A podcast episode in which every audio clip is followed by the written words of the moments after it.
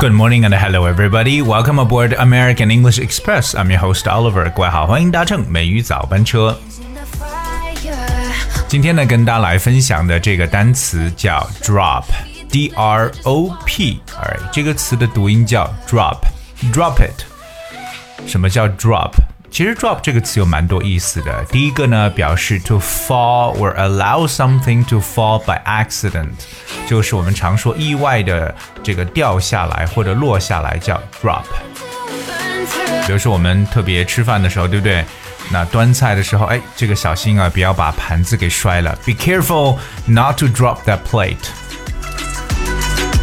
所以 drop 这个单词啊，它的本身意思呢，就是掉下来的意思。So be careful not to drop that plate。当然，drop 除了一个物体的一个落下来之外呢，也可以形容一个人非常的累，对不对？Because drop could also mean you know fall down or to be no longer able to stand because you're extremely tired。所以呢，就是我们常说的累倒啊、累垮呀，是不是？我们可以用 drop 这个词。譬如说，哎呀，我感到快累垮了，I feel ready to drop。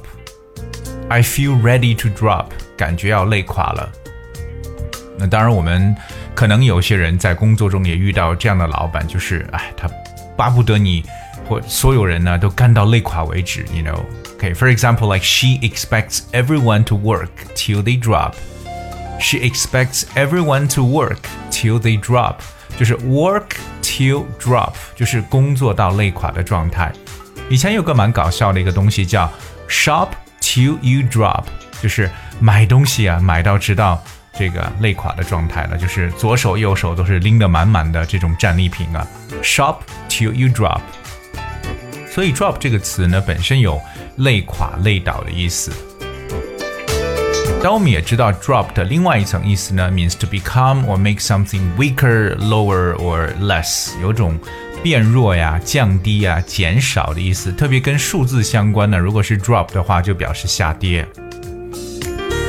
比如说呢，这个风势呢终于减弱了，对不对？At last, the wind dropped. So if I say the wind dropped，就表示风力减弱。或者比如说像股价下跌了十四便士，the price of shares dropped by fourteen pennies。这个 drop 做动词可以表示下跌的意思。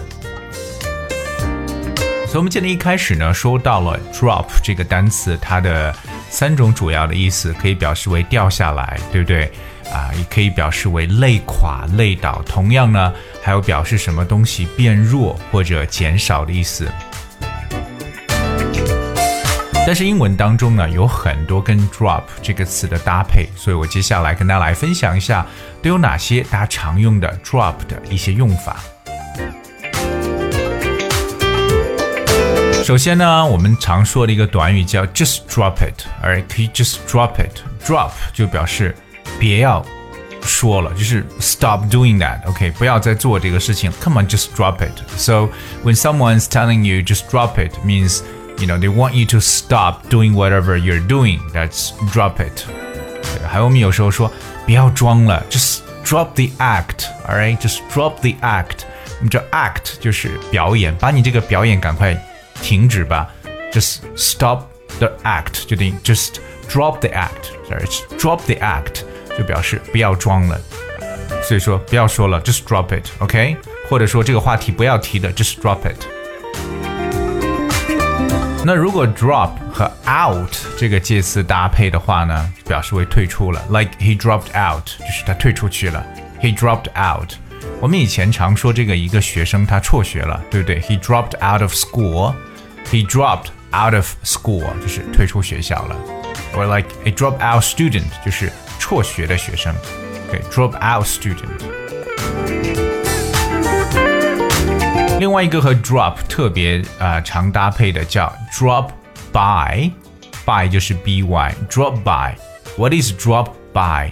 Drop by means to pay a brief casual visit，其实有点就是这种顺道拜访的感觉，不是很正式的哈，可能临时路过哪里，说哎，you know I just drop by。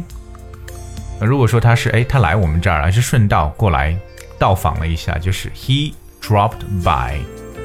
所以这个 drop by 和这个 stop by 比较相似，就是 drop by 就是真的是哎，我今天去哪里，正好路过哪里，我就去了，that's drop by。这就是这个顺路到访。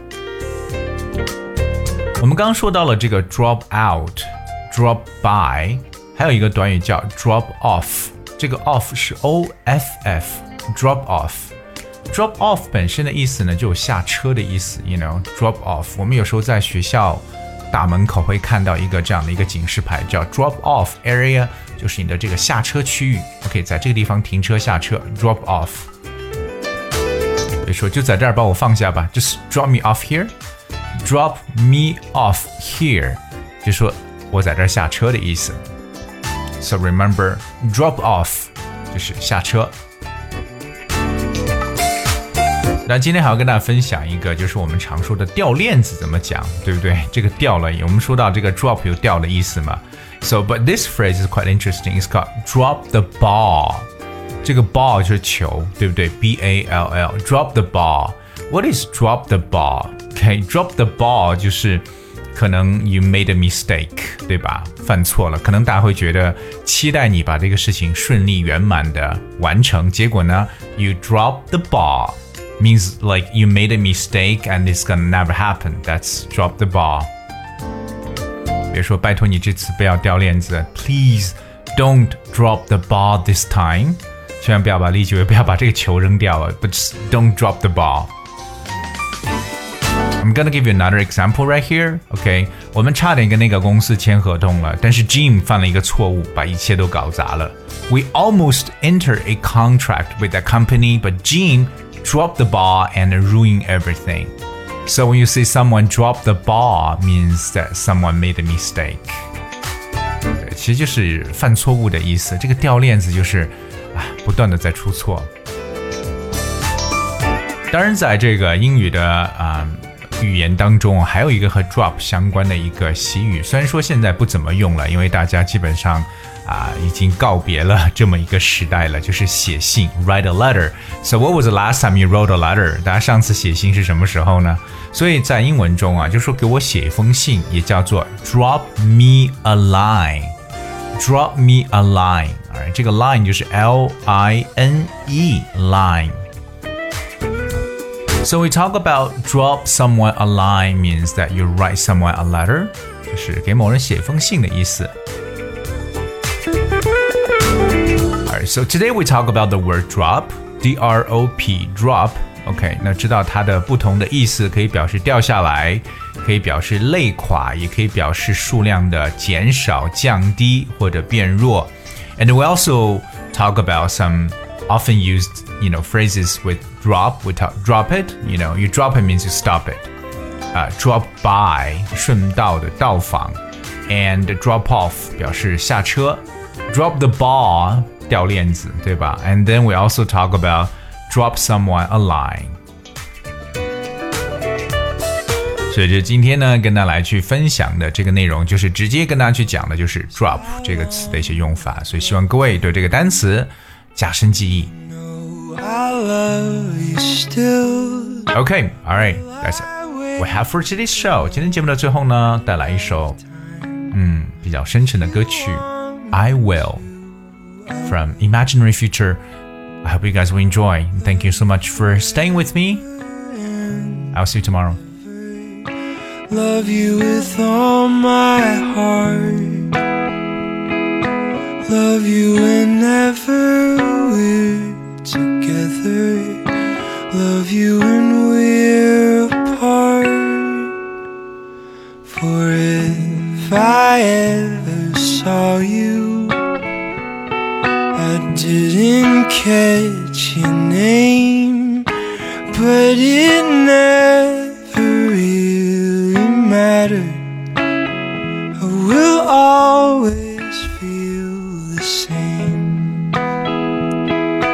love you forever and forever. Love you with all my heart. Love you whenever we're together. love you when we're apart. And when at last I find you, your song will fill the air. Sing it loud so I can hear you. Make it easy to be near